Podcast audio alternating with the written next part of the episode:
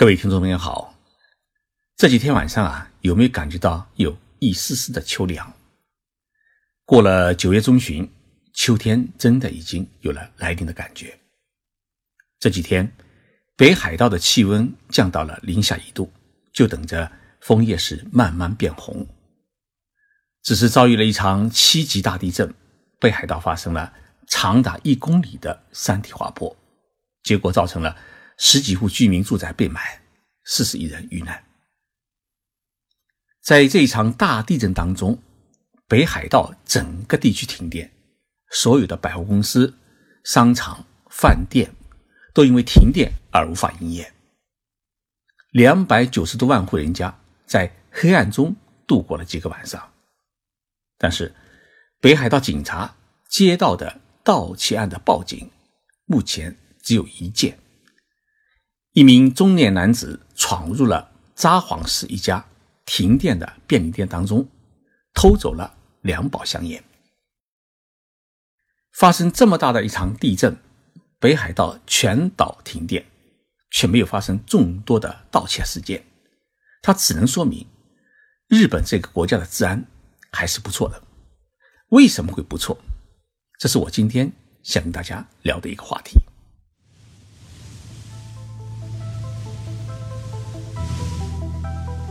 任你波涛汹涌，我自静静到来。静说日本，冷静才能说出真相。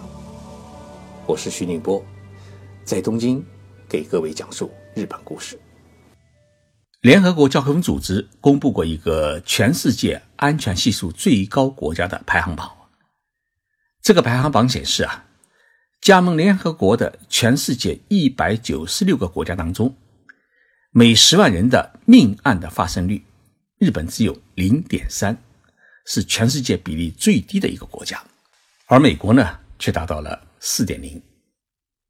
我们再来看一组数据，日本警察厅于今年的七月二十四号发布了二零一八年度警察白皮书。白皮书指出，日本在二零一七年，他共查处的刑事犯罪案件是九十一万件。这个数字呢，比刑事犯罪案件最多的2002年减少了三分之一。减少最多的是街头的犯罪案，减幅是高达百分之三十。同时，2017年度全国自行车的失窃案也减少了百分之十四。但是呢，新的犯罪形态也开始抬头，比如说啊，像跟踪狂啊、网络犯罪啊。电信诈骗案啊，都成了日本治安的一种新的课题。虽然我们看到一亿两千七百万人口的日本，一年也要发生九十一万件的刑事案，但是我们必须明白，在日本，偷一辆自行车、偷一部手机，都属于刑事案件，都会直接被逮捕，而不是教育几句了事的事情。那么，日本老百姓是不是感受到自己国家是一个安全的国家呢？日本内阁府实施过一次有关社会治安的民意调查，这项调查结果显示，百分之八十的日本国民认为日本是一个能够令人安心居住、安心生活的国家。日本的刑事犯罪率，它之所以能够创下半个多世纪以来最低纪录，日本能够成为一个世界最安全的国家，我觉得一个很重要的原因是。日本国民的这种自律的精神，它比较强。什么事情可以做，什么事情不可以做，日本是从幼儿园开始就进行这样的教育。因此呢，国民从小就善于对自己的行为进行约束，有一种很好的自律的精神。那么，这种自我约束和自律，它会具体体现在生活的方方面面。比如说啊，我们在东京的街头是看不到日本人打架。也很少听到日本人是对骂，遇到碰撞一般都是各自道歉，匆匆告别，似乎日本人没有闲工夫留下来吵架。第二呢，日本人的法律意识他比较强。日本人父母啊，从小教育孩子是两句话：第一，你不能说谎；第二，不能拿别人东西。所以呢，偷盗在日本是一件十分可耻的事情。因此呢。日本的小偷小摸事件相对来说就比较少，我们经常在日本的餐厅里面看到，日本人习惯于使用手机或者挎包占位，甚至用钱包来占位。上厕所的时候啊，也很少会把包带在身边，一般呢都是放在餐厅的椅子上面。为什么日本人有这么大胆子，敢把这些贵重东西放在桌子上面离开呢？原因很简单，因为日本人没有胆量去偷，一伸手就是犯罪。没有任何辩解的理由。第三，日本警察对于一起案件的定罪，他不是以金额大小来定罪，而是以性质来定罪。我给大家来讲两个故事。日本岛根县警察署啊，前几天发了个消息，说在九月三号啊，一名六十四岁的男子进入了当地的一家医院的厕所，偷走了一卷卫生纸。警方根据报警和厕所外面的一个监控录像显示，对这名男子进行了行李检查，结果从他随身所带的包里面发现了这一卷卫生纸。这卷卫生纸呢，标有医院的名称，这是因为从今年六月开始啊，当地的酒店和医院的厕所里面，卫生纸啊经常遭到偷窃。警察遭到报警以后啊，为了掌握证据，在卫生纸的内心。上面标注了医院或酒店的名字，结果呢，这位大爷就这么撞上了。仅仅是顺手牵羊一卷卫生纸，而且盗窃的金额是微不足道的三十日元，也就是一点八元人民币。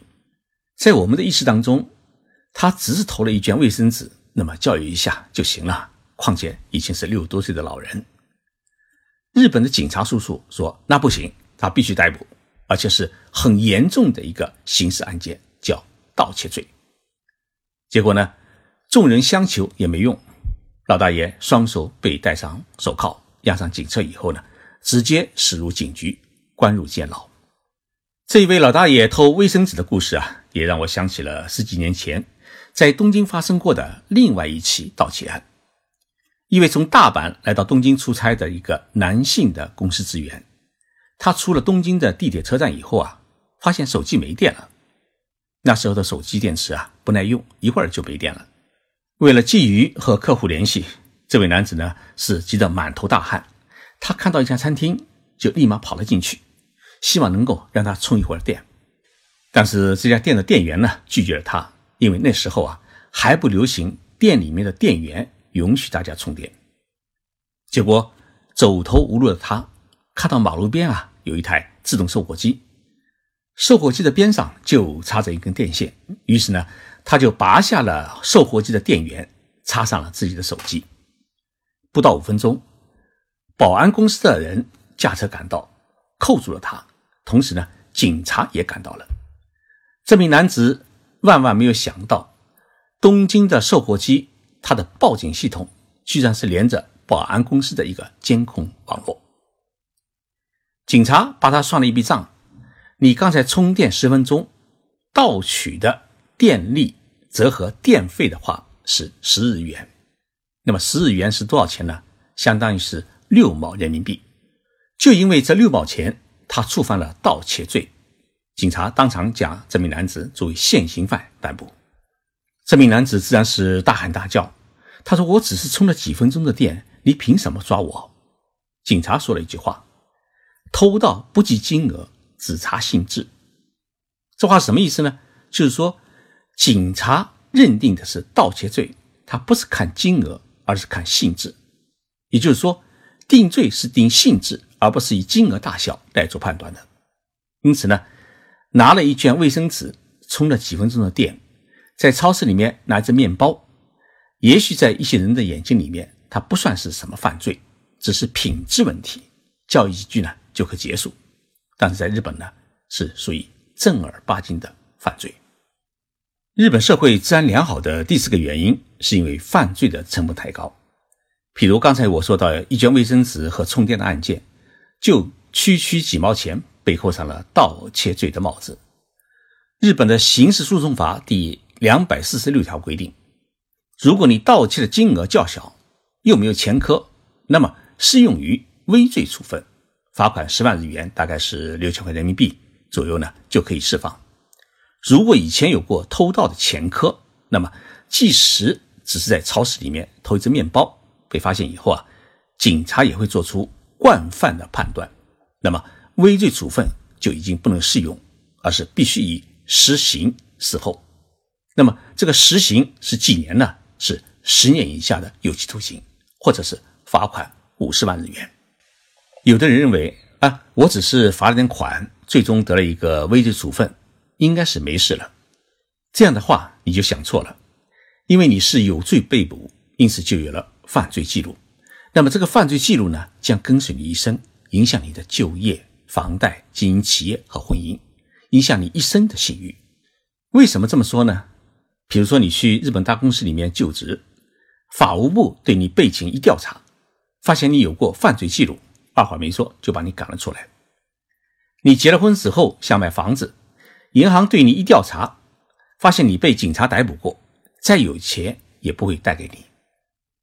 如果你自己创业办公司，生意做得红红火火，真的到了可以跟大公司合作的时候，人家发现你这个老板啊蹲过监狱。立马给你两条路：一是拒绝跟你做生意，二是你自己辞去社长职务。正规的大公司不可能跟一位有过犯罪记录的客户做生意，这牵涉到大公司的信誉。所以，高昂的犯罪成本一下子把日本的手脚给捆住了。他知道犯罪意味着失去一切，没有人会原谅他。就像著名的歌手酒井法子，就因为吸毒。永远被赶出了演艺圈，过去快十年也得不到重返歌坛的机会。日本社会犯罪率低下的另外一个原因是到处可以看到警察。日本全国目前拥有现役警察是二十五万九千人，这个数字呢意味着警察人数和自卫队队员的人数是相等的，尤其在东京，拥有世界最强大的警察力量。警民的比例是美国纽约的一点二五倍，但是东京有这么多警察，我们却很少在大街上面看他们游荡，甚至在东京车站也很难看到他们的影子。那么，日本的警察都去了哪里呢？他们都去了一个地方，叫警察岗亭。我觉得，警察岗亭啊，是日本最为合理的一项社会制度，因为在大城市里面，这些岗亭。都是在繁华地区，在每一个地铁或者轻轨车站前面。像东京的银座，相隔两百米就有一个警察岗亭；而在乡下农村，在居民的集聚区马路边也都有警察岗亭。最为关键的是，这些警察岗亭都是二十四小时值班，也就是说，不管你遇到什么事情，都可以在第一时间里面直接找到警察，或者。躲入警察岗亭寻求保护，而到了晚上，这些岗亭的警察呢，都会轮流的骑着自行车去大街小巷里面巡逻，对于可疑的人物进行盘问。因此，处处有警察，给予市民是带来一份安心，对于犯罪者来说是带来一份威慑力。日本社会治安良好，也归功于日本社会一种独特的管理模式。日本社会的管理理念是倾向于创建安全安心的环境。公务员自不必说，日本很多企业都有年功序列制度，只要员工踏踏实实做事，企业一般呢是不能随便炒鱿鱼的。由于社会医疗保险、失业保险、养老保险等都比较齐全，整个社会呢是相对成熟，人心浮躁的因素呢相对就少了许多。至少人们不会为了生机而去铤而走险。日本有一个说法，一个人在超市里面偷了价值两百日元的三明治，大概是十一块人民币。他被捕以后啊，进行司法处理，政府所要承担的处理资金大约需要八百四十万日元，大约是五十万元人民币。政府为何愿意承担如此的巨款来处罚一个轻微的犯罪呢？他的目的就是一个，为了建立一个人人守法的社会，体现依法治国的一种崇高精神。因为在日本社会啊，法律比金钱来得更重。谢谢大家收听这一期的节目。最后啊，我给大家播送一个公益广告。中国驻日本大使馆最近开通了一个公众号，许多的紧急的侨务信息，在日本的中国侨胞办理各种手续的指南，我们去日本旅游的各种提示等等，都会在这个公众号上面发表。万一遇到地震、遇到台风、遇到交通事故、遇到各种事件怎么办？中国大使馆呢，将会在这个公众号上面啊提供各种帮助。为了自己在日本的留学生活，为了孩子的读书，为了去日本旅游的安全，敬请各位呢关注中国大使馆的这个公众号。公众号的名称叫做“中国驻日本大使馆”，欢迎大家加入。